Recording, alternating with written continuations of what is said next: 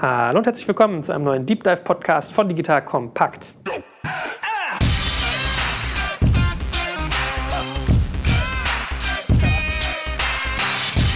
Mein Name ist Jörg Kaczmarek und heute geht es um Gebrauchtwaren und wie ich die wieder verkaufe, um das schöne Thema Recommerce. Ich finde ja diese Wortkreation so toll. Und da habe ich einen super spannenden Gast zu, dem ich schon gesagt habe, dass ich seinen Laden, der sehr spannend und sehr riesig ist, früher schon unterschätzt habe. Ich grüße dich, lieber Heiner. Hallo, Joel. Also, warum sage ich das? Es gibt ja sozusagen äh, viel Bewegung in diesem ganzen Gebrauchtmarkt. Und äh, ich habe dann wirklich gestaunt, wie groß deine Firma Momox ist.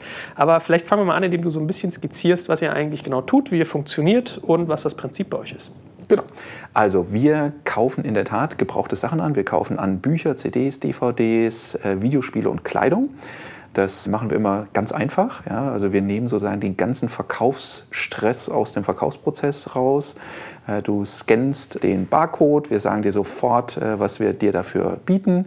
Wir zahlen dann das Porto zu uns und sobald die Artikel bei uns angekommen sind, äh, zahlen wir dir das Geld aufs Konto. So, und dann sind wir natürlich Händler, wir sind äh, kein Sammler. Ja, wir versuchen die Sachen auch wieder zu verkaufen, die wir angekauft haben. Wir verkaufen über unsere eigenen Webseiten. Die eigenen Webseiten heißen Medimobs, wenn es um Bücher und Medien geht, heißen ubab.com, wenn es um Kleidung geht. Wir sind in Deutschland, in Frankreich, in UK tätig. Wir verkaufen auch noch aktiv in die USA und nach Kanada. Wenn ich sage, wir verkaufen aktiv, dann machen wir das einmal über die eigenen Webseiten, die hatte ich erwähnt. Wir verkaufen aber auch über Partnerwebseiten, Amazon, eBay, wo wir dann jeweils äh, zu den allergrößten Verkäufern in dem jeweiligen Land gehören. Und warum kaufen Kunden bei uns gerne? Weil wir Sachen verkaufen, die den gleichen Wert haben wie neue Dinge, aber deutlich günstiger sind. Preis gegenüber neu von 70 Prozent ungefähr Rabatt darstellen können. Ja, krass. Also, was ich eingangs meinte mit, ich habe eure Größe unterschätzt, ist, glaube ich, ein bisschen dem Umstand geschuldet, dass ich mit Rebuy mehr zu tun hatte. Ich hatte der, Frechheit. Ja, ne?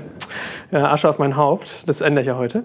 Ich habe deren Lager mal besucht, weiß ich, und da war Ja. ich ganz baff, wie das aussieht, wenn halt irgendwie, es ist halt riesig. Ne? So, Nee. Für mich war es damals riesig, ist deins Ja. noch größer. Ja, ich habe den längeren. Wir haben auf jeden Fall das viel größere Lager. Hätte Äh, Ich weiß, ich weiß nicht, ich, wie groß, wie groß äh, Riba genau ist, aber wir haben äh, ungefähr 75.000 Quadratmeter Logistikfläche. ja, das sind über elf Fußballfelder. Wir haben ein äh, Logistikzentrum hier in der Nähe von Berlin, äh, in Neuenhagen. Äh, da haben wir so 10.000 Quadratmeter. Wir haben 40.000 Quadratmeter in äh, Leipzig äh, und wir haben zusätzlich nochmal zwei Zentren in Polen in der Nähe von Stettin. Jetzt kommt ein kleiner Werbespot. Aufgepasst! Wusstest du, dass HR-Teams heutzutage mit mehr Aufgaben denn je konfrontiert sind? In der aktuellen Studie HR Trends, die Zukunft der Personalarbeit 2024 von Sage, wurden HR-Teams aus sieben verschiedenen Ländern und über 20 Branchen befragt, um top aktuelle Insights in der Entwicklung des Personalwesens zu geben. Sage entwickelt HR-Tools und Software für dein Unternehmen, um Lohnabrechnungen, Personalmanagement, Buchhaltung und mehr zu vereinfachen. So, und die Studie von Sage zeigt unter anderem, dass ganze 91% der HR-Teams angeben, dass ihre Arbeitsbelastung im letzten Jahr zugenommen hat, aber gleichzeitig glauben 79% der Befragten, dass Automatisierung ihre Prozesse zukünftig verbessern und Zeit sparen kann. Ebenfalls spielt auch KI eine große Rolle. Derzeit nutzen etwa ein Drittel bereits Chatbots wie ChatGPT in ihren Prozessen und circa drei Viertel der PersonalleiterInnen sind sich bereits sicher, dass KI die Arbeitsweise im HR revolutionieren wird. Du merkst, die Studie ist vollgepackt mit Statistiken, überraschenden Erkenntnissen und Tipps für HR-Führungskräfte, die vorankommen wollen und zeigt eine Momentaufnahme der sich stetig wandelnden Rolle von HR heute. Am besten schaust du dir die Studie HR-Trends, die Zukunft der Personalarbeit 2024 selbst an. Unter digitalkompakt.de slash Sage, S-A-G-E, kannst du sie dir komplett kostenlos herunterladen. Und wie immer findest du alle Infos auch auf unserer Sponsorenseite unter digitalkompakt.de slash Sponsoren. Werbung Ende. Ja, aber einfach mal, dass man den Leuten mal so ein Gefühl gibt. Also man, das ist ja immer so, so undurchschaubar. Ne? Man nimmt so ein Paket, stopft da irgendwie fünf DVDs, zwei Bücher rein und vielleicht eine Klamotte, wie du sagst, schickt die weg. Aber dass das alles jemand auspacken muss, irgendwie auf Schäden kontrollieren. Vielleicht kannst du mal den Prozess sogar sagen, wenn das bei euch ankommt. Was passiert da? Genau, also ich habe ja eben den Prozess beschrieben, wie ist das, wenn du zu Hause uns was verkaufst, ja? äh, dann bringst du das äh, zur Post oder lässt es von Hermes abholen äh, und dann landet dieses Paket in der Tat in einen unserer Logistikzentren. Da macht das ein Mitarbeiter. Mitarbeiter auf, entfernt alles das, was wir nicht haben wollen, also das Füllmaterial, ja, scannt äh, das Paket einmal, damit wissen wir, dass es da ist. Ja, da bekommst du auch die entsprechende Nachricht. Also Scan heißt, ihr packt so einen Zettel rein, den man sich zu Hause ausdruckt, der sozusagen genau. zu eurer Bestellung in Anführungsstrichen. Genau, genau. Der da, dazu passt. Ja, da ist ein Barcode drauf, äh, der wird einmal gescannt und dann prüft ein Mitarbeiter die ganzen Produkte, die du da reingepackt hast. Ja, die prüft er nach Sicht, ja, also äh, in welchem Zustand ist es, ja, ist die CD verkratzt, äh, ist das Buch im okay Zustand oder hat es irgendwie Stockflecken, das Kleidungsstück hat das äh, Löcher, ja, riecht das komisch, macht dann alle möglichen Dinge damit. Bei Kleidung zum Beispiel messen wir, nehmen dann die Farbe auf, prüfen das Material, prüfen natürlich auch, ob es äh, original ist oder nur ein Original vom Urlaub in der Türkei mhm. und all die Dinge. Ja, wenn wir das getan haben, wird es eingelagert. Wir haben 600.000 Kleidungsstücke eingelagert. Wir haben 9 Millionen Bücher und Medienartikel physisch eingelagert. Und sobald das alles bei uns im Regal steht, ja, dann wird es auf äh, den ganzen Marktplätzen, die ich eben beschrieben habe, und äh, unseren eigenen Webseiten gelistet äh, zum Verkauf. Und danach funktionieren wir wie ein normaler Retailer. Ja, du kannst bei uns bestellen über alle Bezahlmethoden, die du typischerweise kennst, bezahlen und wir liefern relativ schnell. Nicht overnight sozusagen, ja, aber innerhalb von einem Tag.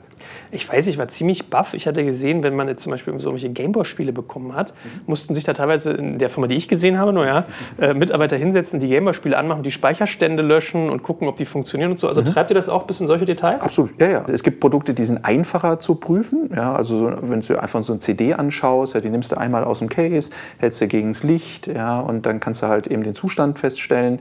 Beim Buch musst du einmal durchblättern, ja, um zu sehen, fehlen da irgendwie Seiten dazwischen oder hat da einer ganz wild mit Edding oder mit Textmarker gewirkt. Und es gibt halt eben Artikel, die sind etwas aufwendiger. Ja, Kleidung gehört dazu, Gameboy-Spiele gehören dazu. Ja. Und was würdest du sagen, wie viel Prozent der Ware, die bei euch ankommt, ist aus irgendwelchen Gründen eigentlich gar nicht verkaufbar? Was weiß ich, Raucherhaushalt stinkt total, mit Haaren zu, kaputt, Löcher gefälscht. Mhm, mhm. Gibt ja bestimmt Quoten. Äh, natürlich gibt es da Quoten. Ja, also im Buch- und Medienbereich ist es so ungefähr 10 Prozent, die eingesendet wird, aber wir dann nicht annehmen können, weil es einfach diesen Mindestzustandsvorschriften nicht genügt. Äh, Im Kleidungsbereich ist es eher so 20 Prozent, die wir dann halt eben nicht ankaufen können. Genau, das sind so die Quoten. Wascht ihr Kleidung eigentlich auch? Nee, waschen wir nicht, sondern eine der Voraussetzungen, dass wir es ankaufen, ist, dass es frisch gewaschen ist. Ah, okay. Also ich staune ja immer so ein bisschen, gerade bei Kleidung denke ich halt immer, die kriegt man so schwer losgeschlagen. Also eins der Produkte, was gefühlt, wenn es jetzt nicht gerade teure Marke ist, irgendwie so schwierig ist. wie, wie, machst du das denn zum Beispiel beim Einkauf? Also bei den Büchern und CDs und Spielen mhm. sofort klar, ISBN-Nummer, zack, bumm, durch. Mhm. Aber die Katalogisierung im, im, Kleidungsbereich ist ja manchmal ein ziemlicher Schmerz. Ja, also Kataloge gibt es nicht im Kleidungsbereich. Genau. Ja. Das wäre toll. Ja, würden sich, glaube ich, ganz viele Menschen wünschen oder ganz viele Händler vor allem wünschen, dass man einfach einmal so einen Katalog, ISBN-Katalog anbinden kann und dann hat man sämtliche verfügbare Kleidungsstücke dieser Welt, am besten noch mit Bildern, damit man gleich loslegen kann. Das gibt es leider nicht. Ja, deshalb müssen wir uns da behelfen und einfach auf den historischen Verkaufswahrscheinlichkeiten äh, basieren. Und dann wissen wir halt eben, dass ein hilfiger T-Shirt, wie du es gerade anhast, ja, eine bestimmte Verkaufswahrscheinlichkeit hat und äh, daraus prognostizieren wir halt eben, ob wir hilfiger T-Shirts ankaufen oder eben nicht. Okay, dann lerne ich, ihr habt also schon mal super spannende Daten eigentlich, wenn mhm. ihr solche Kompetenzen besitzt. Und wenn du auch noch sagst, ihr messt die aus und Farbe und Material wird alles erfasst, dann auf der anderen Seite ist es natürlich ein bisschen, also wenn es auf die Marken hochbricht, super wertvoll, aber auf den Einzelstücken verfällt das ja wahrscheinlich, weil die Klamotte ist ja nicht, die Saisonalität ist ja hoch bei Kleidung. Die Saisonalität ist sehr hoch, ja. In der Tat, im Winter verkauft man eher weniger T-Shirts ja, und im Sommer etwas weniger dicke Wintermäntel. Aber alles das kannst du natürlich reflektieren. Das alles reflektiert sich hinterher eben im Ankaufspreis und über den Ankaufspreis steuern wir, wie gerne wir was ankaufen und ob wir überhaupt was ankaufen. Ja, es gibt sozusagen auch immer einen Ankaufspreis Null. Der heißt, wir kaufen es halt eben gerade im Moment nicht. Macht ihr das wie so äh, Second-Hand-Lean, dass ihr sagt, im Winter nehmt ihr keine Sommersachen und vice versa oder dass ihr sozusagen nee. dann gar nicht? Nee, nee, nee. Also es, es, fließt alles mit ein. Unser Pricing basiert nie darauf, dass wir alles sofort verkaufen wollen. Wir verkaufen ungefähr 50 Prozent von dem, was wir heute ankaufen, innerhalb der nächsten vier Wochen, ja, innerhalb von einem Monat. Die anderen 50 Prozent können aber auch eben länger liegen. Das auszubalancieren, wann kaufen wir was an, das ist der Trick von unseren Pricing-Algorithmen. Und das bedeutet nie, dass wir äh, im Sommer zum Beispiel keine Wintermäntel ankaufen oder im Winter keine T-Shirts. Aber das heißt äh, sicherlich, dass wenn wir schon viele Wintermäntel haben und es gerade Sommer ist, dann wird vielleicht der Preis da etwas geringer sein. Mhm. Optimiert ihr eher auf Preis oder optimiert ihr eher auf schnellen Lagerdurchsatz? Weder noch, sondern in unseren Preisalgorithmen wird halt eben beides reflektiert wie schnell dreht ein Artikel und wie hoch ist dann eben die voraussichtliche Marge, äh, die wir erzielen können. Äh, vor allem aber auch, wie viel Platz haben wir noch im Lager. Ja, also wenn wir im Lager wahnsinnig viel Platz haben, äh, dann kaufen wir halt auch eher mehr ein. Wenn wir im Lager nicht mehr so viel Platz haben, dann wird das halt auch geringer werden. Habt ihr eigentlich mal darüber nachgedacht, das auch auf richtig, richtig große Items, wie zum Beispiel Autos, irgendwie auszuweiten oder Fahrräder? Weil, wenn man jetzt mal so guckt, so ein Modell wie bei Auto One und mobile.de ist ja tendenziell also gleiche Art. Ja? Wenn ihr ja. sagt, das ist euer Know-how, zu wissen, ja. welche, welche Werte hat was und wie kriege ich es gedreht? Also, cooler Punkt. Äh, in der Tat, Auto One ist sozusagen Copycat von uns. hat uns leider bei der Valuation wahrscheinlich kurz überholt. Nein, aber die Idee ist, ist wahrscheinlich eine ähnliche, ist aber nicht unsere Kernkompetenz. Ja? Unsere Kernkompetenz sind Artikel, die man irgendwo in ein Paket packen kann und dann halt eben versenden kann. Autos kann man auch versenden, wird dann aber ein bisschen aufwendiger. Das heißt, das wäre wahrscheinlich relativ weit weg von dem, was wir besonders gut können. Hm. Na, ich hätte äh, gelesen, wie man das immer so tut in euren Jahresabschlüssen und wie das, glaube ich, so eine Firma immer schreibt. Wir erwägen irgendwie Erweiterung hm. der klassischen Wertschöpfungskette. Ja. Äh, und vor dem Hintergrund äh, überlegt man natürlich, was könnt ihr noch alles so tun? Was sind denn also die Erwägungen, denen ihr euch hingebt? Also in der Tat, glaube ich, gibt es viele Kategorien, die wir ergänzen können. Man braucht ja nur mal auf eine Seite wie eBay gehen und schauen, decken wir schon alle Gebrauchtwarenkategorien ab oder nicht? Die Antwort ist nicht. Wir sind sozusagen in der Nische gestartet, ja, äh, gebrauchte Bücher und CDs und haben uns jetzt in ein bisschen größere Kategorie vorgearbeitet, nämlich Kleidung. Äh, da gibt es noch ohne Ende andere Kategorien, die wir abdecken könnten. Machen wir das gleich morgen? Nein, machen wir nicht, weil gerade die Kleidungskategorie noch ohne Ende Potenzial für uns hat. Und ich glaube, Fokussierung ist für Firmen insgesamt und speziell für Händler auch immer wichtig, dass wir nämlich erstmal die Sachen vorantreiben, die wir gerade machen ja, und nicht 20 Sachen auf einmal anfangen, um dann bei 21 Dingen Schiffbruch mhm. zu erleiden. Ich bin ja noch ein bisschen neugierig auf die Kleidung. Wie, wie mhm. macht ihr das auf dem Verkaufsprozess? Also, was sind sozusagen die Kategorien, die ihr baut? Baut ihr die Marken oder macht ihr sozusagen so eine Mixtur aus? Ich suche ein Sommerkleid rot in 42 oder sowas und dann geht ihr danach? Also, ihr habt ja wahrscheinlich ein sehr, sehr heterogenes Portfolio aus ganz, ganz vielen Marken und manchmal auch No-Name vielleicht, was aber trotzdem schick sein kann. Ja, No-Name haben wir nicht. Die Herausforderung bei Kleidung ist, wie du es ja eben schon gesagt hast, das Thema Katalog. Deshalb machen wir kein No-Name, weil bei No-Name kriegen wir einfach gar keinen Haken dran, wie verkauft sich der Artikel denn hinten raus. Ja. Wir haben äh, ungefähr 2000 Marken, die wir ankaufen. Fokussieren wir uns dann irgendwo innerhalb dieser 2000 Marken? Ja, tun wir aber sozusagen nicht bewusst, sondern wieder datengetrieben. Ja, also wenn wir sehen, dass eine Marke gut läuft, dann wird die halt auch eben attraktiver im Ankaufspreis und dann entwickelt sich die einfach besser.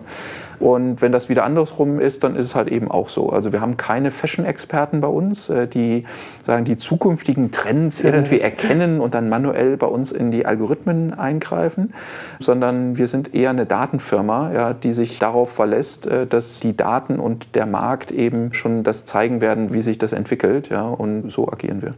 Warum macht ihr eigentlich keine Elektronik? Also ich meine, man weiß ja, Elektronik hat den höchsten Wertverfall, glaube ich, von allen Kategorien, die es so gibt. Vielleicht hm. mit Fashion zusammen und Autos auch glaube ich, Schlüssel umdrehen, Drittel mhm. Preis weg. Mhm. Ähm, aber okay, bei Elektronik halt auch, so Laptops und so ist ja sehr krass, aber zum Beispiel Smartphones könnte ja so ein Thema sein, was ja durchaus auch Wettbewerb von euch sehr stark fast als, als einzigen Fokus ja. sich aussuchen. Warum macht ihr sowas nicht? Haben wir gemacht. Also ist nicht so, dass wir äh, nie Elektronik äh, gemacht haben. Wir haben sogar Elektronik, ich glaube, dreimal gemacht. Also drei verschiedene Anläufe. Ähm, das ist, glaube ich, ein weiteres Asset äh, von Momox. Wir probieren einfach viel aus.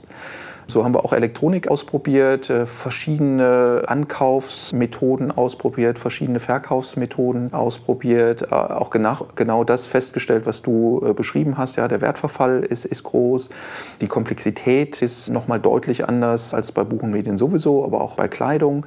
Was die Prüfung anbelangt, das nächste, was ganz anders ist, ist auch so der durchschnittliche Verkaufspreis und damit der durchschnittliche Ankaufspreis. Also ein gebrauchtes Smartphone kostet im Schnitt im Verkauf immer noch 100 150 Euro, ein gebrauchtes Buch 5. So, wir haben das ausprobiert, haben festgestellt, wir können damit kein Geld verdienen. Ja, wir haben, glaube ich, eine Strategie erarbeitet, wie wir hätten mal Geld verdienen können. Äh, das hätte aber dann den vollen Fokus der Firma bedurft und gleichzeitig haben wir gesehen, Mensch, Fashion geht ab. Wir können einen viel, viel größeren Markt, einen viel, viel profitableren Markt damit erschließen und haben uns dann deshalb dann halt eben auf Fashion wieder fokussiert ja, und Elektronik äh, abgeschaltet. Ich hatte eben erwähnt, der durchschnittliche Verkaufspreis ist ein anderer. Das sehen, glaube ich, viele als Vorteil. Ich behaupte, das ist für Recommerce auch ein gewisser Nachteil. Warum ist das so? Wenn du so 150 Euro als Verkaufspreis hast, dann kannst du 70, 80 Euro vielleicht im EK dafür zahlen als Händler. Ja, du hast relativ hohe Prozesskosten, du hast relativ hohe Kosten, wenn du das äh, vor allem über Marktplätze wieder verkaufst. Und das generiert dann beim Kunden zwei Dinge. Das eine ist, er sieht halt relativ offensichtlich diesen große, diese große Differenz zwischen 70 Euro, die er bei dir bekommen würde, und die 150 Euro, die er im Direktverkauf bekommt kommt. Und dann gibt es viele Kunden, die werden dann doch auf einmal preissensitiv und verkaufen irgendwie selber. Das ist schade. Das Zweite ist, es entsteht dadurch auch ein relativ hoher Wettbewerb zwischen den einzelnen Spielern im Markt. Der Verkaufskunde vergleicht dann halt auch eher, ja, weil es einfacher ist, den einen Artikel, und er hat ja typischerweise nur einen, ja, zwischen den verschiedenen Plattformen zu vergleichen. Und das ist nicht unser USP. Ja, unser USP kann nicht sein, dass wir im EK den höchsten Preis generieren, sondern unser USP ist, wir nehmen dir das Problem des Verkaufs ab. Und das passt mit Elektronik nicht ganz so gut zusammen, wie das bei Kleidung oder bei Büchern ist. Bei Kleidung oder Büchern hast du typischerweise irgendwie einen ganzen Kleiderschrank voll, ja, du hast ein ganzes Buchregal voll. Du willst es irgendwie nur loswerden, ja, und wenn du dann halt noch 50 Euro insgesamt bekommst, bist du total happy, wenn du dafür nicht, weiß nicht, einen Tag äh, auf dem Flohmarkt gestanden hast oder ewig lange damit zugebracht hast, das bei eBay selber zu listen. Hm. Ja, ich hätte gedacht, dass du jetzt sagst, irgendwie das, das Working Capital ist höher, dass man für Elektronik braucht oder das Warenausfallrisiko, wenn ich jetzt 80 ja, Euro bezahlt habe. Das kommt alles ne? dazu, genau. Das kommt okay. alles dazu, ja. Aber vom USP her ist es halt eben schon anders ja, als Kleidung oder, oder Bücher.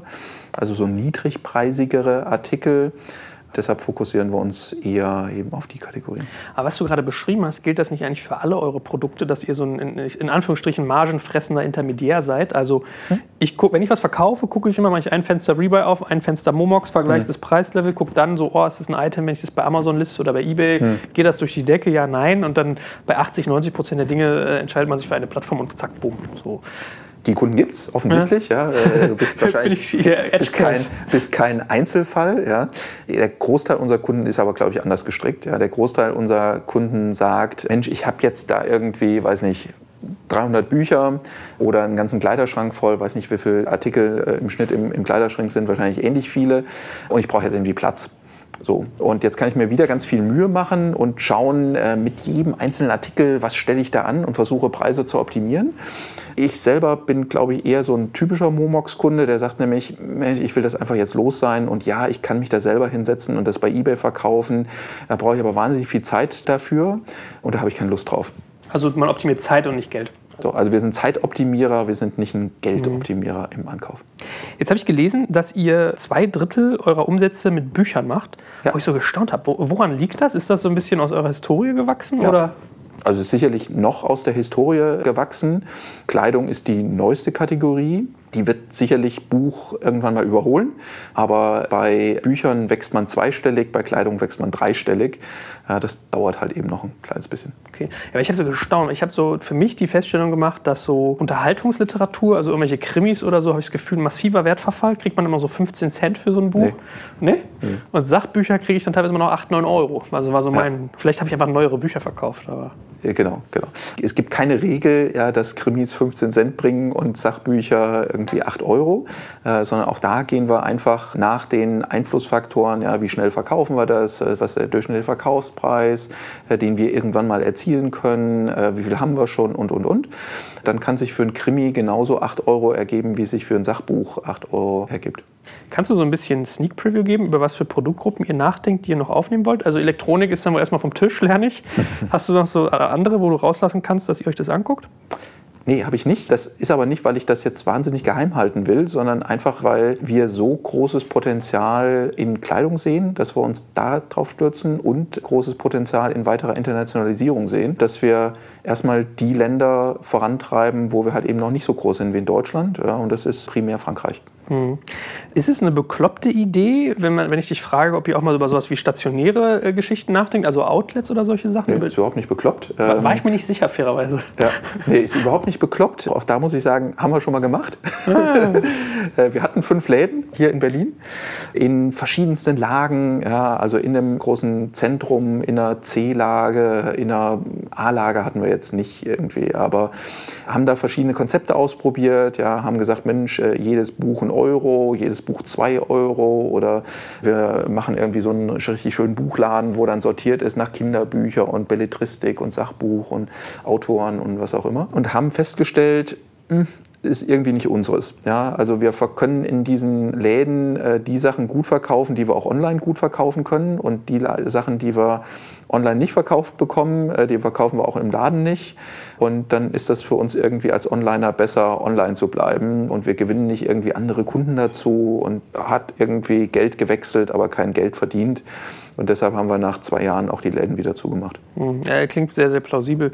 Wie kriegt ihr denn generell das ganze Sourcing ein bisschen gesteuert? Also ihr könnt natürlich irgendwie Advertising machen, Leute mhm. kommen zu euch auf die Seite, aber spielen uns auch so Partnerschaften eine Rolle? Ich habe mitgeschnitten damals, dass ja Mediamarkt irgendwie so ein, so ein Thema war. Durch diese Beteiligung mit Rebuy, die irgendwie erwägt wurde, da nicht stattgefunden hat. Ich glaube, die sind dann zu Flip for You gegangen oder irgendein von denen, ne? Haben mhm. sich beteiligt? Irgendwas in der Richtung war Mediamarkt hat sich bei Flip for You beteiligt, ja. Genau. Machen solche Szenarios Sinn, dass man sich an Stationäre andockt, dass man irgendwie Partnerschaften baut? Oder also ich glaube, das kann Sinn machen. Äh, haben wir jetzt so eine Partnerschaft? Nein, haben wir nicht. Aber es gibt natürlich äh, weiterhin Kunden, die irgendwie nicht so richtig online sind, ja, die aber trotzdem unseren USP schätzen würden. Und da könnten so Partnerschaften Sinn machen, aber man muss den richtigen Partner finden. Jetzt kommt ein kleiner Werbespot. Aufgepasst! Wusstest du, dass HR-Teams heutzutage mit mehr Aufgaben denn je konfrontiert sind? In der aktuellen Studie HR Trends, die Zukunft der Personalarbeit 2024 von Sage, wurden HR-Teams aus sieben verschiedenen Ländern und über 20 Branchen befragt, um top aktuelle Insights in der Entwicklung des Personalwesens zu geben. Sage entwickelt HR-Tools und Software für dein Unternehmen, um Lohnabrechnungen, Personalmanagement, Buchhaltung und mehr zu vereinfachen. So, und die Studie von Sage zeigt unter anderem, dass ganze 91% der HR-Teams angeben, dass ihre Arbeit Arbeitsbelastung im letzten Jahr zugenommen hat, aber gleichzeitig glauben 79 Prozent der Befragten, dass Automatisierung ihre Prozesse zukünftig verbessern und Zeit sparen kann. Ebenfalls spielt auch KI eine große Rolle. Derzeit nutzen etwa ein Drittel bereits Chatbots wie ChatGPT in ihren Prozessen und circa drei Viertel der PersonalleiterInnen sind sich bereits sicher, dass KI die Arbeitsweise im HR revolutionieren wird. Du merkst, die Studie ist vollgepackt mit Statistiken, überraschenden Erkenntnissen und Tipps für HR-Führungskräfte, die vorankommen wollen und zeigt eine Momentaufnahme der sich stetig wandelnden Rolle von HR heute. Am besten schaust du dir die Studie HR-Trends, die Zukunft der Personalarbeit 2024 selbst an. Unter digitalkompakt.de slash Sage, S-A-G-E, kannst du sie dir komplett kostenlos herunterladen. Und wie immer findest du alle Infos auch auf unserer Sponsorenseite unter digitalkompakt.de/slash Sponsoren. Werbung Ende. Mhm. So, jetzt haben wir viel über die Einkaufsseite geredet. Wie sieht es denn eigentlich im Verkauf aus? Also du hast gesagt, Amazon-Anbindung, Ebay-Anbindung, eigene Seiten. Hast du immer so einen Druckmoment, dass du irgendwie Abhängigkeiten versuchen musst zu vermeiden von solchen großen Playern wie Ebay oder Amazon? Oder geht das eigentlich, wenn man es tariert kriegt? Na, ich glaube, Partner ist immer toll, ja, weil er einen Teil seines äh, Problems abnimmt. Problem wäre Verkaufen. das funktioniert dann gut. Abhängigkeit ist natürlich in jedem Geschäft schlecht, ja, wenn man einen Partner hat, der irgendwie 100 Prozent zum Beispiel ausmachen würde vom Verkaufsprozess, weil da kann immer irgendwie was passieren. Ja, dann können sich, weiß nicht, die Provisionen verändern, die Bedingungen verändern äh, und auf einmal funktioniert ein Geschäft nicht mehr so, wie das vorher funktioniert hat. Als wir gestartet sind, haben wir ausschließlich auf Amazon hier in Deutschland verkauft. Inzwischen macht äh, Amazon hier in Deutschland irgendwie so 30 Prozent von unserem Umsatz aus. Äh, es gibt Kategorien wie zum Beispiel Kleidung, äh, da macht unsere eigene Webseite 80 Prozent unseres Umsatzes aus. Wir haben insgesamt 15 verschiedene Vertriebskanäle, über die wir verkaufen. Deshalb sind wir da, glaube ich, inzwischen sehr, sehr gut aufgestellt. Merkst du sonst eigentlich so einen, so einen direkten Wettbewerb zum Gebrauchtwarenhandel oder ist das gar nicht so spürbar? Was meinst du mit Gebrauchtwarenhandel?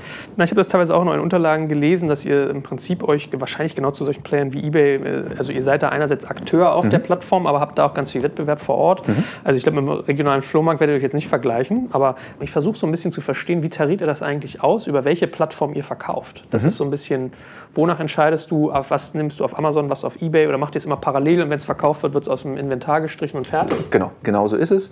Wir schließen Plattformen, die irgendwie neu auf den Markt kommen oder die irgendwie attraktiv äh, erscheinen, machen wir natürlich eine Analyse. Ja, äh, lohnt sich der technische Aufwand, die Plattform anzuschließen? Wenn wir den, den Eindruck haben, ja, das kann sich lohnen, dann machen wir das. Wir versuchen schon auf jeder Plattform äh, möglichst unser ganzes Sortiment live zu haben. Das funktioniert aus manchen Gründen nicht immer komplett. Ja, also es kann sein, dass es an der Plattform liegt, es kann sein, dass es irgendwie an Beschränkungen bei uns liegt äh, äh, oder oder oder. Aber grundsätzlich versuchen wir, dass unser komplettes Sortiment, was wir eingelagert haben, auf allen Plattformen, die wir angeschlossen haben, live sind und äh, steuern dann sehr stark über Pricing wo möchten wir den Artikel eigentlich am liebsten verkaufen. Wir möchten den Artikel da am liebsten verkaufen, wo er schnell dreht ja, und wo die Kosten des Verkaufs halt möglichst gering sind. Kann es dann sein, dass ein Produkt bei eBay weniger kostet als bei Amazon von euch? Ja. Okay dann merkt man eigentlich, also unter dem Strich müsst ihr eigentlich eine riesige BI-Abteilung haben. Ja. Die, äh, wie groß ist die so? B BI und Pricing, ja. Also ja. Äh, in beiden Bereichen haben wir äh, sowohl auf der Analyse-Seite als auch vor allem auf der Technikseite Kollegen, die das machen. Ob die riesig ist, kann ich jetzt nicht. Die könnten immer noch ein bisschen größer sein. Ja. Dann sagen wir mal die ähm, Maschinerie als Ganzes so. Ja. Deine Algorithmik, deine Technik, dein also Tech-Stack. Also wir haben äh, insgesamt 1300 Mitarbeiter, vor allem deshalb, weil wir halt viel Logistik treiben. Ja, über 1000 Mitarbeiter sitzen äh, bei uns in der Logistik. Und von den anderen Kollegen haben wir in der Tat den Großteil in Technik, Marketing und in Themen wie, wie Pricing und BI sitzen. Hm. Was baut man sich da für ein System? Programmiert man sich da selber was zusammen ja. oder kann man da irgendwie ja, also wir haben sehr, sehr viel proprietäre Software. Wir haben ganz, ganz wenig Standardsoftware. Wir haben Standardsoftware da im Einsatz, wo es äh, total schwachsinnig wäre, sich ein eigenes SAP oder sowas zu bauen. SAP haben wir nicht, aber in der Buchhaltung und sowas, da nutzen wir Standardsysteme. Alles andere, inklusive sogar den ganzen Logistiksystemen, äh, ist bei uns eigenkreiert. Wäre das bei euch lizenzierungstauglich? Nee. Nee, meinst nee. du? Weil so Edge Case auf euch ausgerichtet? Na, nee, ich, ich glaube, dass halt auch ein großer Wert darstellt, ja, dass wir Software haben, die genau für uns passt. Ich glaube, wir würden das auch gar nicht hergeben wollen, ja, dass wir jetzt unsere Pricing-Software einem Wettbewerber sozusagen zur Verfügung stellen. Mhm. Ja, nachvollziehbar. Wen muss ich mir denn eigentlich als euren typischen Käufer vorstellen? Was für Käufergruppen habt ihr so? Also unser typischer Käufer ist preissensitiv. Ja, äh, der steht darauf, dass er irgendwie zum Beispiel dieses Polo hier nicht für 80 Euro kaufen muss, sondern für 29. Oder slash und hat eben auch im Kopf, dass für neue Produkte irgendwo Ressourcen aufgewendet werden müssen, ja, die für gebrauchte Produkte nicht mehr aufgewendet werden wollen. Ja, das hat immer so auch einen Nachhaltigkeitsaspekt. Aber es gibt beide. Ja, es gibt die Käufer, die sagen, Mensch, äh, Nachhaltigkeit ist mir wichtig. Ja, ich möchte nicht weiteres CO2 hier in die Luft pusten, indem ich Papier produzieren lasse, also neues Papier ja, oder neue Kleidung. Aber es gibt auch die Kunden, die sagen, boah, ja, stimmt, aber es ist mir vor allem wichtig, dass es irgendwie nur 30 Prozent von neu kostet und ich kaufe es deshalb. Mhm, mhm. Und sonst sind die Kunden, äh, wenn du jetzt irgendwie schlechter anschaust, dann gibt es viele Kategorien, die sehr, sehr weiblich sind. Ja, Kleidung zum Beispiel, da gibt es irgendwie irgendwie 80 Prozent Damen, die Kleidung kaufen und nur 20 Prozent Männer. Bei äh, Videospielen ist es eher umgekehrt. Ja. Aber ich glaube, das hat eher was mit der Kategorie zu tun als mit Momox oder Jubab oder. ich, wusste, ich wusste das teilweise nicht mal, dass ihr Kleidung verkauft, bis ich mich auf den Podcast vorbereitet habe. ja, also äh, Asche auf mein Haupt sehe ich schon wieder. Bevor wir dann mal in Nutzergewinnung reintauchen bei euch, was ich ganz spannend finde, auch die abschließende Frage, dann müsst ihr aber auch wirklich in der Lage sein, eigentlich ein Produkt anzukaufen, wenn ihr es kauft, schon zu wissen, wie teuer verkaufe ich das, dass eingerechnet ist der Versand zu euch, von euch weg, die Gebühren für Plattformen wie Amazon und eBay, die ganzen Prozesse, die da drin hängen, also ja ein riesiger Rattenschwanz. Mhm. Da musst du ja eigentlich gute Marge einkalkulieren, damit sich das für dich rechnet, oder? Ja. Wie, wie ist das so? Also wie, was, wovon gehst du aus? Wie viel Prozent teurer verkaufst du ein Produkt, als du es einkaufst? Die Marge, die wir im Schnitt haben, 70 Prozent.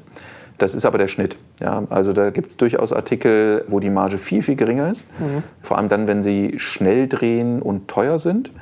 Und es gibt Artikel, da ist die Marge vielleicht auch viel größer, aber dann liegt der Artikel vielleicht auch zwei Jahre bei uns, ja, bis wir ihn verkaufen werden. Mhm. Okay, krass. Gut, aber wie gesagt, Nutzergewinnung mal als interessantes Thema. Ihr habt ja so ein bisschen Henne-Ei-Thematik. Also ihr müsst ja einerseits Beschaffungsmarkt Nutzer akquirieren und dann auch auf dem Verkaufsmarkt. Vielleicht fangen wir mit Beschaffung an.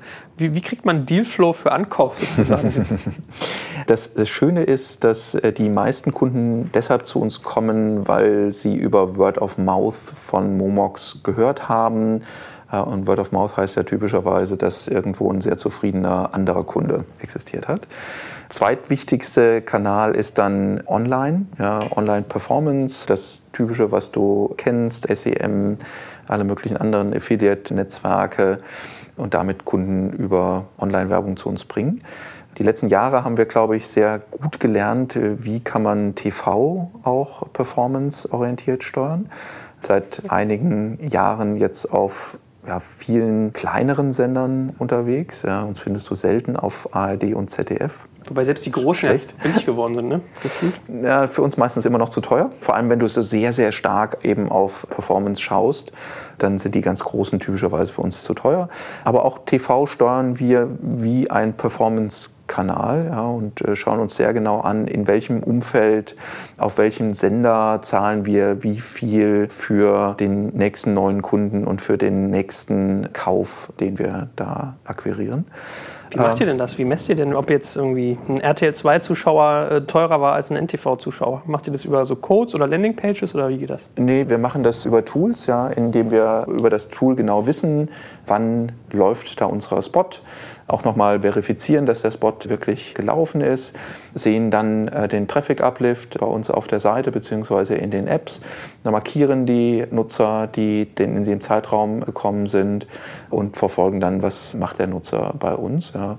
Und wenn du das halt eben nicht nur einmal machst, sondern häufig, dann kannst du da TV genauso Performance optimieren, wie du das halt mit Keywörtern bei SEM machst oder mit Bannern über ein Affiliate-Netzwerk oder über Banner, die du halt anders performanceorientiert einkaufst. Mhm. Und wenn du sagst, ihr macht kleine Sender, was ist für euch klein? Ist es so NTV oder Genau, das können alle möglichen Spartensender sein. Ja, RTL 2 machen wir viel.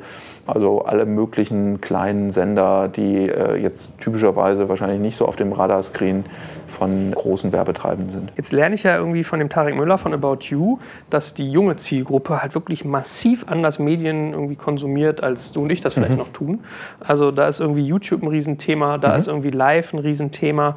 Macht ihr solche Experimente auch? Weil wenn du sagst, ihr habt eher so eine Sparfuchsfraktion, das können ja einerseits Leute sein mit nicht so hohen Haushaltseinkommen, aber andererseits ja. oft halt auch Studenten und Schüler zum ja. Beispiel. Ja. Guckt ihr euch sowas auch an, dass ihr irgendwie auf die Instagrams und YouTubes dieser Welt geht? Machen wir, ja, wobei unser typischer Nutzer eben nicht 18 ist, ja, sondern unser typischer Nutzer ist eher so Mitte 30. Ja. Deshalb ist es für uns nicht so super wichtig, dass wir den 18-Jährigen irgendwo abholen, sondern eher schauen, wo ist jetzt der Mitte 30-Jährige. Gut, jetzt hatten wir die klassischen Kanäle wie SEO. Macht ihr Facebook auch intensiv zu einem Thema? Machen wir, ja. Äh, machen wir das super intensiv? Nee, weil wir auch da wieder festgestellt haben, es ist nicht so effizient wie zum Beispiel SEM. Mhm. Was ist denn sonst mit so anderen eher branding-orientierten Sachen, also vermeintlich branding-orientiert, wie Out of Home zum Beispiel? Ja, haben wir ausprobiert, ist für uns zu Branding-lastig. Also konvertiert nicht gut in, in Action? Konvertiert nicht so gut oder wir können es einfach nicht messen. Ja, Radio ist äh, genau das Gleiche. Haben wir auch ausprobiert, haben wir auch in Kooperation ausprobiert mit Radiosendern. Ist schwerer zu messen, kannst du aber natürlich auch dir anschauen, wie entwickelt sich die Region, wo du im, im Radio bist, äh, gegenüber der Region, wo du nicht im Radio bist. Haben wir dann festgestellt, pf, nee, ist zu teuer.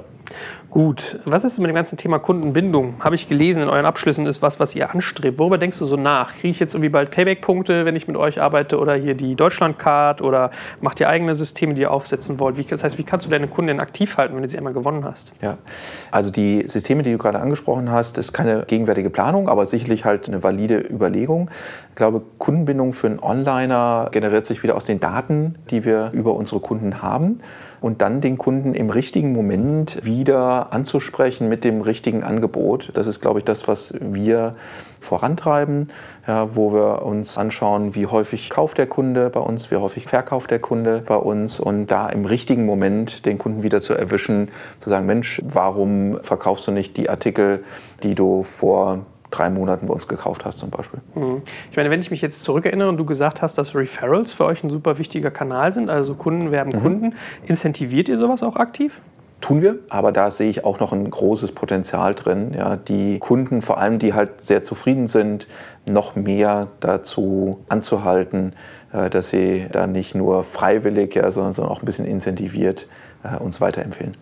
Wie ist es denn generell bei so Schnäppchenfüchsen, sage ich jetzt mal? Das ist ja nicht immer eine einfache Zielgruppe. Hm. Stichwort Wiederkaufsrate. Also man hat ja in dem Fall zwei Wiederkaufsraten. Verkaufen die bei euch wiederkehrend und regelmäßig und kaufen die bei euch auch? Oder müsst ihr das jedes Mal irgendwie triggern? Nee, also beides tun sie glücklicherweise auch freiwillig. Ja, das ist sehr schön. Die Konvertierung vom Käufer zum Verkäufer ist ein äh, ganz wichtiges Instrument bei uns. Wir haben mehr Käufer als Verkäufer. Woran liegt es? Der durchschnittliche Verkäufer sendet uns 25 Artikel. Ja, der durchschnittliche Käufer äh, auf der eigenen Plattform hat so fünf Artikel, die er kauft, auf Marktplätzen eher einen. Und dadurch hast du halt viel, viel mehr Anzahl an Käufern als, als Verkäufer. Das heißt, ein ganz wichtiger Weg, Verkäufer zu generieren, ist eben in deine Käuferbasis äh, zu schauen da wieder in die Daten reinzuschauen, ja, zu schauen, wie zeichnet sich eben ein guter Verkäufer aus, ja, wo können wir den erkennen daran. Das sind ganz wichtige Methoden, die wir haben, um da neue Kunden auf der Verkaufsseite zu generieren.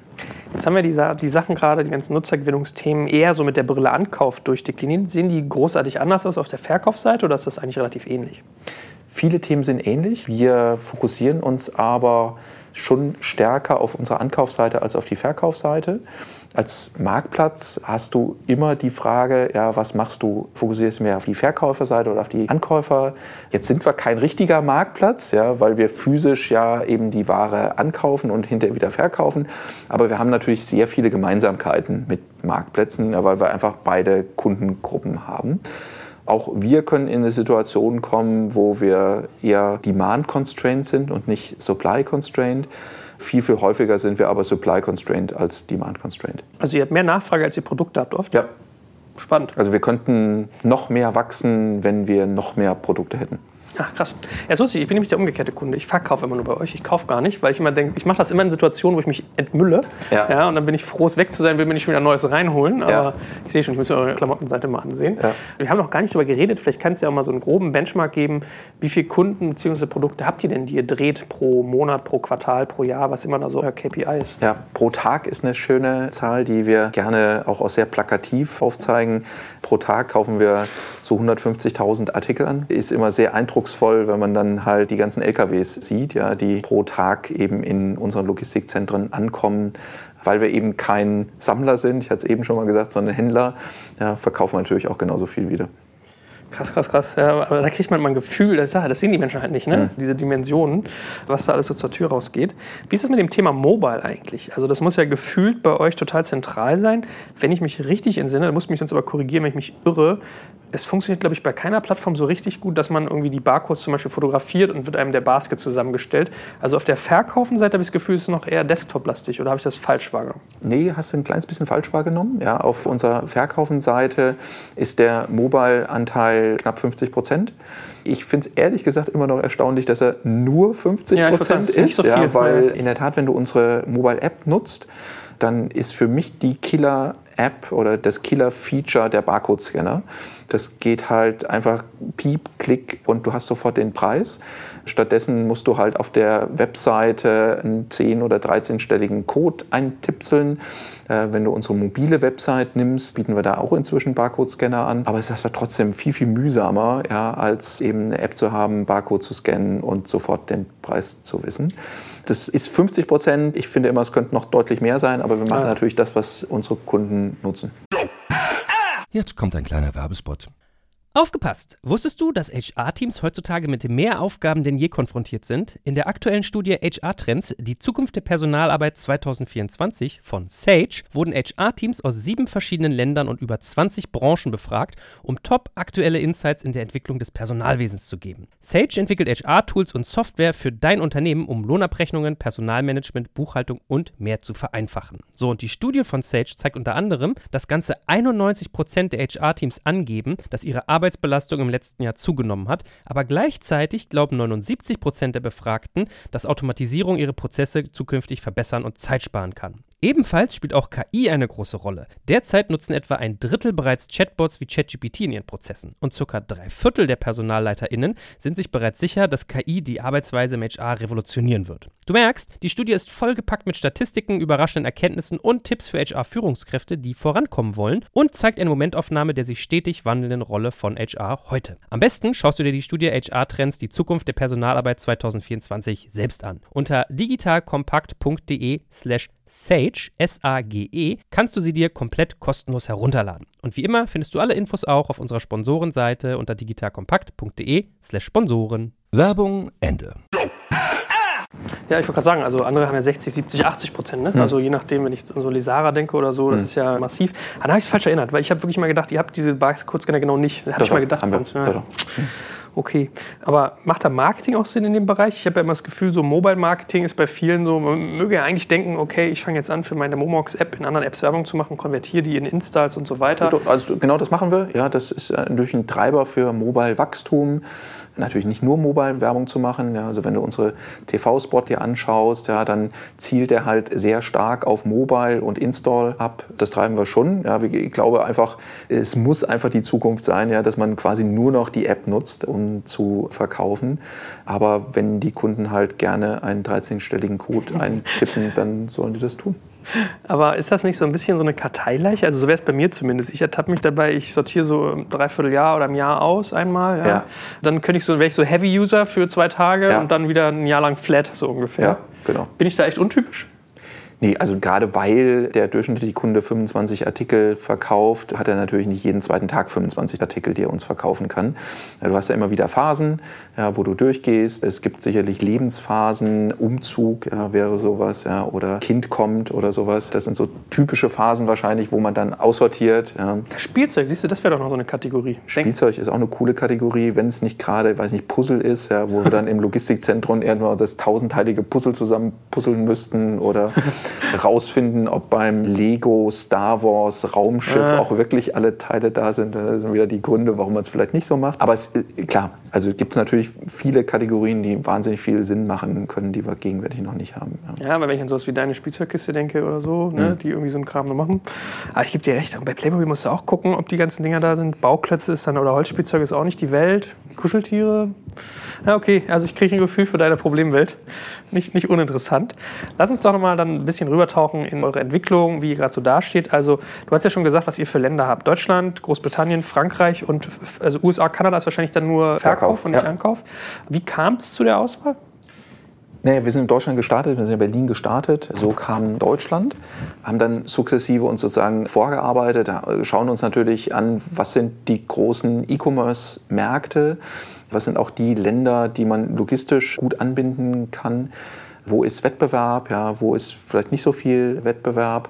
Wir stellen immer wieder fest, komischerweise gibt es im Recommerce erschreckend wenig Wettbewerb oder erstaunlich wenig Wettbewerb, äh, vor allem wenn man dann eben in die Größenklasse geht, in der wir spielen. Es gibt häufig einfach kleine Spieler, ja, die so ein Recommerce-Geschäft irgendwie lokal machen oder so als zwei bis zehn Mann Unternehmen machen. Wir kommen aber einfach immer mit einer ganz anderen Maschine, ja, was Technik anbelangt, was logistische Prozesse anbelangt und damit auch Effizienz von logistischen Prozessen anbelangt und können deshalb in einem Land wie Frankreich halt auch relativ schnell und gut dann Fuß fassen. Ich meine, du hast ja die Barriers of Entry alle schon in unserem Gespräch gerade aufgezählt. Also es ist ja teuer aufzubauen und das wird ja kein Investor finanzieren, wenn er weiß, da kann aus Deutschland ganz schnell mal irgendwie ein Rebuy oder ein Momox rüberkommen und mhm. weiß dich platt, ne? so mhm. gefühlt. Aber ich meine, es gibt doch ganz viele Länder, wo man vermeintlich denken würde, die könnte man aus Deutschland mitbefeuern. Belgien, mhm. Niederlande, mhm. Polen, mhm. Tschechien. Was ist das Problem bei den allen? Es gibt kein Problem. Das Thema ist wieder, ich hatte es eben schon Fokus. zweimal gesagt, Fokus. Ja. Was wir lieber machen, ist einen Markt richtig aufrollen. Wenn wir dann feststellen, Mensch, äh, jetzt haben wir wieder freie Kapazitäten, dann machen wir den nächsten Markt. Warum ist Fokus für uns so relevant oder warum fokussieren wir uns eher? Wir sind fast eigenfinanziert. Ja. Wir sind nicht äh, wie viele der Berliner Startups mal mit einer großen Fundingrunde angetreten und hatten dann so viel Geld, festgestellt, äh, dass wir erstmal 40 Länder machen ja, und dann die 30 Länder wieder schließen, die irgendwie nicht funktioniert haben, sondern wir sind gestartet mit einer ganz kleinen Finanzierung unseres Gründers, waren fast immer profitabel, betreiben deshalb lieber ein profitables Geschäft und wachsen dafür vielleicht mal 5 Prozentpunkte weniger, als dass wir sagen, oh, hey, De Witzka, äh, die 5 Millionen, die wir jetzt in Belgien versenken, sind uns egal, haben dafür aber irgendwie 5 Prozent mehr Wachstum auf der Topline. Aber was würdest du schätzen, wie schnell könntest du so einen Markt wie Belgien oder, oder Polen sozusagen erobern und durchdringen, wenn du das jetzt aktiv wollen würdest? Also ich glaube, das ist eine Frage des Aufsetzen einfach von Schnittstellen, von Übersetzungen unserer Webseiten äh, und dann von Ausrollen unseres Playbooks auf der Marketingseite. Und das ist eine Frage von Monaten. Mhm. Was schaut euch denn an für Märkte, die ihr expandieren wollt noch? Also ich glaube, wenn wir uns Märkte anschauen in, in Europa, dann sind wir in vielen wichtigen Ländern schon vertreten. Es gibt in, in Südeuropa Märkte, die größer sind, wo wir noch nicht vertreten sind. Es gibt in Nordeuropa Märkte, in denen wir noch nicht vertreten sind.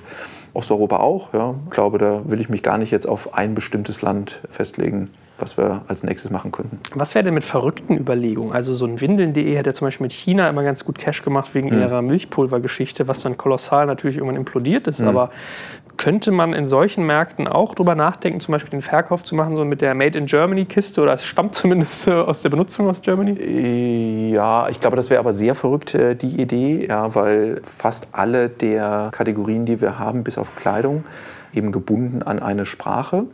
Ja, und ja, man kann auch eben deutsche Bücher in China ja, verkaufen. Ah, ja, ja, oder man kann auch internationale CDs in Japan verkaufen. Aber das ist dann halt eher Nische. Ja, also wir haben weniger irgendwie sowas wie Windeln.de, das deutsches Milchpulver sich aus bestimmten Gründen gerade verkauft wie Schmitzkatze. Ja, ich habe auch stark so an Fashion gedacht. Dann bist du schnell bei Korea und Japan kaufstark und irgendwie Fashion mhm. interessiert, aber die wollen wahrscheinlich eher Neuware haben und äh, ne, ja oder Marken, die wir vielleicht eher nicht bedienen. Ja, also wir haben ja eher weniger Gucci und Hermes, sondern eher Boss und Esprit. Wobei, wo du UK sagst, ich hatte ja gelesen, dass ihr 2015, glaube ich, euren UK-Standort liquidiert habt, oder? Also wir hatten eine Firma in, in UK, die haben wir in der Tat liquidiert. Äh, das heißt aber nicht, dass wir unser UK-Geschäft eingestellt haben, sondern wir hatten mal den Eindruck, wir brauchen eine Gesellschaft, ja, um das britische Geschäft voranzutreiben. Brauchen wir aber nicht, sondern wir machen das ganz normal mit unserer deutschen GmbH, die wir haben. Hm. Also man liest ja bei euren Zahlen, dass 75 Prozent des Umsatzes aus Deutschland kommen. Siehst du da so einen Shift? Also ich habe es gesehen so die letzten drei Jahre, hm. bilde ich mir ein, von irgendwie, weiß ich nicht, 80, 20 auf 25, 75 und, und vielleicht auch noch ein krasser. Äh, ist das ein Trend, dass ihr merkt, okay, Ausland Absolut. hebt ab? Ja, ja. Die ausländischen Märkte wachsen stärker als Deutschland. Ja, Deutschland haben wir die höchste Penetration. Heißt nicht, dass wir nicht mehr wachsen, aber heißt halt, dass wir halt schon deutlich penetrierter sind als in Frankreich oder in UK. Und damit wächst sozusagen der Auslandsanteil. Wenn du jetzt nur in unsere Bilanz gehst, äh, dann hast du da so einen gewissen Mischeffekt. Ja. Das Kleidungsgeschäft betreiben wir gegenwärtig nur in Deutschland. Ja, und das führt dann wieder dazu, dass sozusagen unser deutsches Geschäft stärker wird gegenüber den ausländischen. Na, du hast ja auf der Bits and Pretzels auch mal einen Vortrag gehalten, wo du so die Erfolgsfaktoren eures Geschäfts irgendwie äh, mit so Funnel-Grafiken irgendwie dargestellt hast hast. Kannst du da vielleicht nochmal so ein bisschen rezitieren? Was würdest du sagen? Was sind so die Hebel, die ihr irgendwie ziehen müsst, damit euer Geschäft gut läuft? Ja. Es gibt da Erfolgsfaktoren, die man typischerweise im E-Commerce, in Retail vielleicht nicht so als Erfolgsfaktoren wahrnimmt. Ganz wesentlicher Erfolgsfaktor für uns ist das Thema Pricing. Ja, wir haben Pricing immer algorithmisch unterlegt. Ja, wir haben Pricing nie als menschliche Intelligenz, sondern immer als Computerintelligenz, Artificial Intelligence. Das ist ein ganz wichtiger Erfolgsfaktor, sowohl auf der Ankaufsseite als auch auf der Verkaufsseite. Zweiter wichtiger Erfolgsfaktor, den wir haben, ist Logistik. Wir handeln 150.000 Artikel pro Tag auf der Ankaufsseite, auf der Verkaufsseite das gleiche nochmal. Wir haben sehr, sehr niedrige Warenkörbe, wir haben sehr niedrige Verkaufspreise.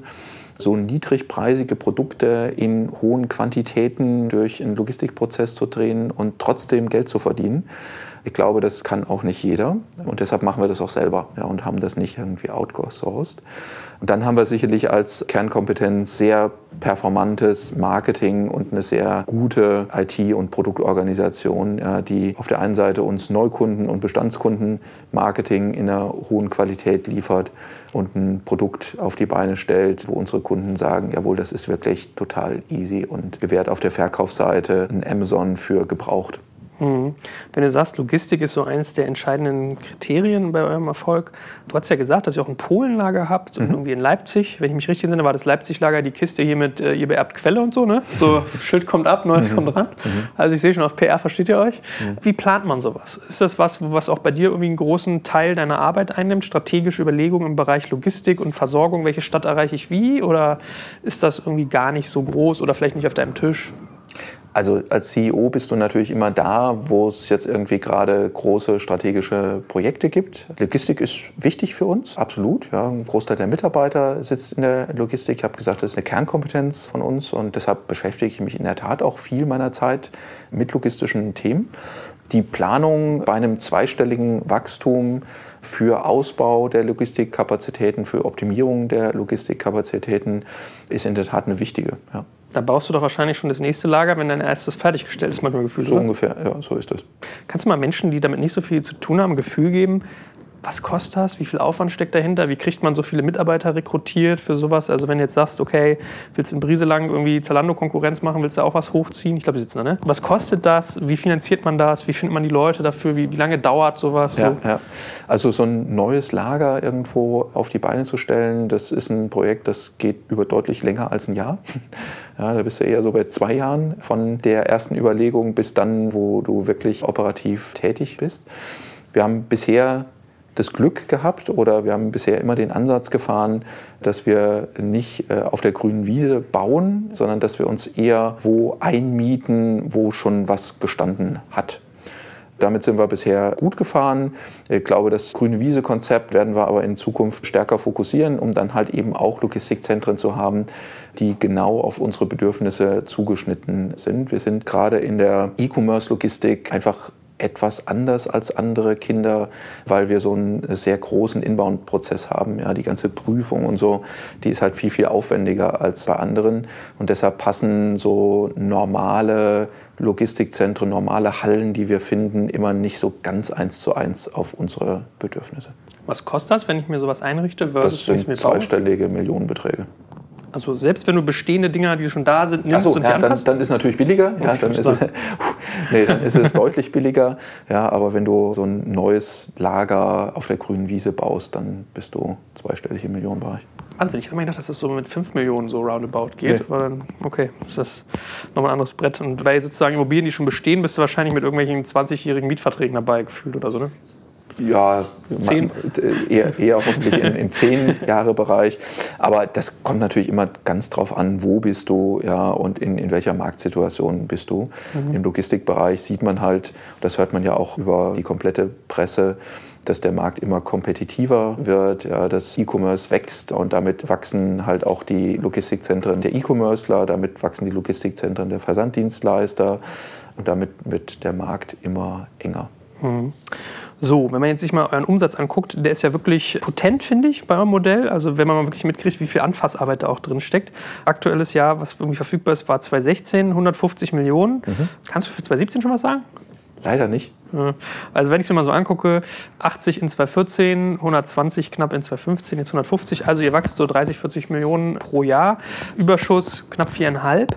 Das ist ja schon mal ein Brett. Also da kannst du ja sogar schon fast ein Lager bauen. Ne? Zwei Jahre sparen, dann kannst du aus dem Cashflow finanzieren. Ja, das machen wir auch. Ja? Ah, okay, sehr gut. Es ist richtig ein bisschen so schwäbischer Unternehmer. Ne? So. In der Tat, da sind wir anders. Ja? Also wir haben halt eben nicht einen großen Investor im Hintergrund, der 20 Millionen für ein neues Lager oder 10 Millionen für ein neues Lager uns jetzt als zusätzliches Eigenkapital gibt, sondern wir machen halt vieles aus eigener Kraft. Ja. Und auch das ganze Wachstum, was wir die letzten Jahre gehabt haben, haben wir alles aus eigener Kraft finanziert. Mhm.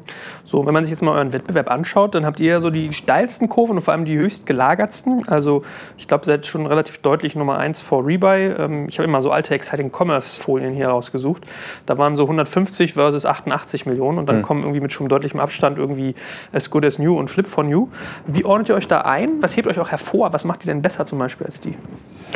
Na, du hast eben die schwäbische Tradition geschildert. Ich glaube in der Tat, wir sind derjenige am Markt, der am längsten und am deutlichsten profitabel war. Wir fokussieren uns auf die Stärken, die wir haben. Wir probieren viel aus, ja, aber wir machen am Ende des Tages das, wo wir glauben, dass wir möglichst schnell mit Geld verdienen können und investieren dann halt eben den Cashflow wieder in neue Wachstumsmärkte. Die Vergangenheit zeigt, dass wir damit halt einfach sehr gut und sehr profitabel operiert haben und trotzdem, ja, oder vielleicht gerade deshalb so gut gewachsen sind. Mhm. Jetzt hatte ich auch mal eingehend äh, dieses äh, Szenario mit irgendwie Mediamarkt skizziert. Da war ja gefühlt, also vielleicht erinnere ich es falsch, dann musst du mich wieder korrigieren, aber als ich damals bei Grüner Szene war, meine ich gelesen zu haben, Rebuy war mit denen schon so halb hm. unter Dach und Fach, dann flog ich das doch. Ich glaube, die saßen beim Notar, ja, also jedenfalls das erzählt man sich so in der Branche, die saßen beim Notar und im Notartermin hat dann einer der Investoren von Mediamarkt Saturn angerufen und damit war der Deal irgendwie gekippt. Ich glaube nicht wegen Rebuy, ja, sondern wegen irgendwelchen anderen Themen. Dann, so ist aber der Deal nicht zustande gekommen. Habt ihr da auch sozusagen mal mitgewirkt? Habt ihr mit denen gesprochen? Wäre das für euch ein Szenario gewesen, mit dem was zu tun? Also ich glaube, in der Branche kennt man sich gut. Viele in der Branche sitzen ja auch hier in Berlin. Man trifft sich immer wieder. Natürlich sprechen wir zusammen. Auf der Investorenseite gibt es halt unterschiedliche Vorstellungen. Und ich glaube, das ist der wesentliche Treiber dafür, dass wir jetzt noch nicht irgendwie näher zusammengekommen sind. Wir sind Wettbewerber, ja, also natürlich stehen wir nicht in Kooperationsgesprächen, sondern hauptsächlich im Wettbewerb zueinander und schauen, dass, dass eher wir den nächsten Kunden gewinnen als einer unserer Mitwettbewerber. Aber ich glaube auch, dass der Markt da in Zukunft wahrscheinlich nicht mehr so viele Spieler haben wird, wie wir die heute noch sehen. Hm. Ja, ich finde, so ganz verstehe ich auch nicht, warum man sich an einem Flip New dann beteiligt, die gefühlt so mit deutlichem Abstand der kleinste sind. Es hm. sei denn, man will die irgendwann übernehmen und das als eine eigene Sparte bei sich ausbauen. So wäre so jetzt meine hm. Strategie. Also, weil lerne ich von dir, es wird Konsolidierung kommen. Denke ja ich meine, gut, so viele sind jetzt auch nicht mit vier Playern ne? und zwei große und zwei kleine, aber habt ihr denn sonst selber mal drüber nachgedacht zu kaufen? Weil wenn du zum Beispiel sagst, okay, wir kriegen Elektronik nicht so gut hin, wenn ich es richtig auf dem Schirm habe, macht ist Good as New fast nur noch Smartphone? Mhm. Da ich glaube, die haben immer nur Smartphone oder, oder ja, immer nur Elektronik gemacht. So. Okay, war es immer mhm. nur so. Denkst du drüber nach, so jemandem einfach zu kaufen und dann sozusagen hinter das Thema einen Haken zu machen und deine Marke Momox aber zu nutzen für Akquise der, ja. der Produkte? Also ich glaube, das Natürliche, was man sich anschaut, ja, man schaut sich an, wie kann man über Marketing sozusagen organisch wachsen. Wie kann man neue Märkte aufrollen, entweder geografisch oder was Kategorien anbelangt. Aber wie kann man halt auch eben über Akquisitionen wachsen. Auf der Akquisitionsseite ist man aber eben davon abhängig, ja, wie ist auch die Verkaufsbereitschaft. Wie sehen die Investoren von dem Kandidaten, mit dem man halt eben spricht, den Wert der Firma, was stellen die sich vor, wie sich die Firma weiterentwickeln soll. Aber ich glaube, da sind wir immer gesprächsbereit. Aber ich meine, erfahrungsgemäß, also was ich so von Unternehmern gespiegelt kriege, ist das ja auch gar nicht so trivial, jemanden zu kaufen. Man hat ja ganz andere Systeme, muss sich irgendwie angleichen. Hm. Klar kann man viel voneinander lernen. Vielleicht passiert bei dem einen was anderes sozusagen besser als bei einem selbst. Aber gefühlt ist das auch nicht so reibungsfrei, wie man es mal denkt. Ne? Also PMI, ja, Post-Merger Integration, äh. ist immer ein ganz, ganz großes Thema auf jeden Fall. Ja. Wie ist so der internationale Wettbewerb bei euch gestrickt? Also du hast ja gesagt, es machen erschreckend wenige. Wie verortet ihr euch da? Wen, wen nimmst du wahr als so die wesentlichsten Player? Also es gibt noch zwei Player in Großbritannien, Music Magpie und World of Books. Die einen machen offensichtlich eher silberne Scheiben und Elektronik, muss man sagen. Die anderen machen eher Bücher. Die sind beide auch kleiner als wir, schweben eher so in der Größenklasse von Rebuy. Die nehmen wir als Wettbewerber noch wahr. Wenn man noch weiter geht in Richtung USA und Asien, gibt es auch überall Wettbewerber, typischerweise aber nicht in den Größenklassen, wo wir spielen. Mhm. Ich meine, was ist denn sonst noch so ein Gedanke von euch, wie ihr euch noch erweitern wollt? Also einerseits habe ich ja gelernt, ich darf es gerne mal fragen, weil du mal ganz oft dann Fokus, Fokus, Fokus hast, aber denkt ihr trotzdem darüber nach, euer Geschäftsfeld noch auszuweiten? Absolut. Ja, also natürlich weiten wir unser Geschäft aus. Wir haben äh, ein gutes Wachstum, das wollen wir auch beibehalten. Aber wir wollen halt eben auch unsere Profitabilität beibehalten ja, und, und weiter profitabel wachsen. Und deshalb ist das Thema Fokus schon eben wichtig. Na, oder mal andersrum vielleicht auch gefragt, was ist denn so euer Endgame? Also bist du jetzt sozusagen der CEO, der dann so perspektivisch schon in Frankfurt irgendwie einfliegt und sagt, so lass uns mal über Börse reden? Und wir läuten die Glocke, ja. ja? Oder ist also ist auf jeden Fall spannend, ja. Wir sind weiterhin hauptsächlich eine private Gesellschaft. Ja, wir haben unseren Kunde Christian Wegner, der die Mehrheit der Firma hält. Börsengang ist, glaube ich, realistisch, wenn man nochmal, weiß nicht, Faktor zwei bis drei größer ist als das, was wir gegenwärtig sind. Äh, dann kann ich mir das gut vorstellen. Vorher, glaube ich, ist es realistischer, dass man das Geschäft einfach weiterentwickelt. Mhm.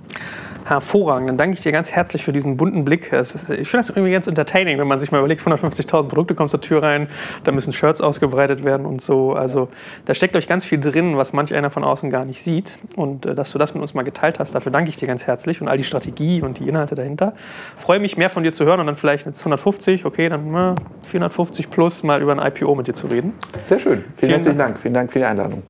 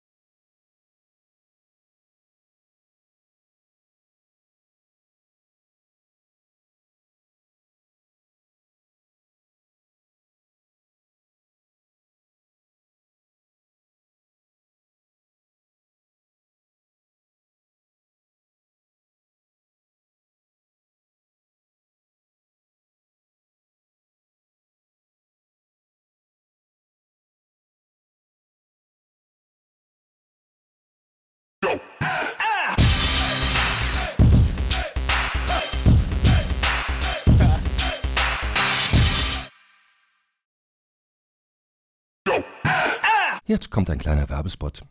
Aufgepasst! Wusstest du, dass HR-Teams heutzutage mit mehr Aufgaben denn je konfrontiert sind? In der aktuellen Studie HR Trends, die Zukunft der Personalarbeit 2024 von Sage, wurden HR-Teams aus sieben verschiedenen Ländern und über 20 Branchen befragt, um top aktuelle Insights in der Entwicklung des Personalwesens zu geben. Sage entwickelt HR-Tools und Software für dein Unternehmen, um Lohnabrechnungen, Personalmanagement, Buchhaltung und mehr zu vereinfachen. So, und die Studie von Sage zeigt unter anderem, dass ganze 91% der HR-Teams angeben, dass ihre Arbeit Arbeitsbelastung im letzten Jahr zugenommen hat, aber gleichzeitig glauben 79 Prozent der Befragten, dass Automatisierung ihre Prozesse zukünftig verbessern und Zeit sparen kann. Ebenfalls spielt auch KI eine große Rolle. Derzeit nutzen etwa ein Drittel bereits Chatbots wie ChatGPT in ihren Prozessen und circa drei Viertel der PersonalleiterInnen sind sich bereits sicher, dass KI die Arbeitsweise im HR revolutionieren wird. Du merkst, die Studie ist vollgepackt mit Statistiken, überraschenden Erkenntnissen und Tipps für HR-Führungskräfte, die vorankommen wollen und zeigt eine Momentaufnahme der sich stetig wandelnden Rolle von HR heute. Am besten schaust du dir die Studie HR-Trends, die Zukunft der Personalarbeit 2024 selbst an. Unter digitalkompakt.de slash